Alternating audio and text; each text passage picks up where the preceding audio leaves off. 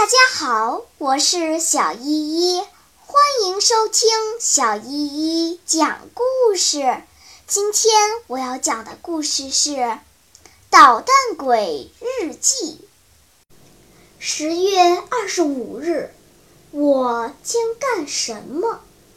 天刚亮，我几乎看了一整夜的书。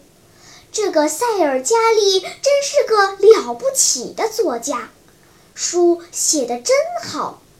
他至少没有未婚夫妇那本书里出现的那么多无休止的烦人的描写。当一个海盗该有多好啊！特别是当一个黑色的海盗。我读到了许多冒险的故事。一个比一个奇特，读着读着，我觉得脑子里突然想起了什么。我可不能老待在这间小屋里，应该干一件伟大的事情，给那些迫害者留下深刻的印象。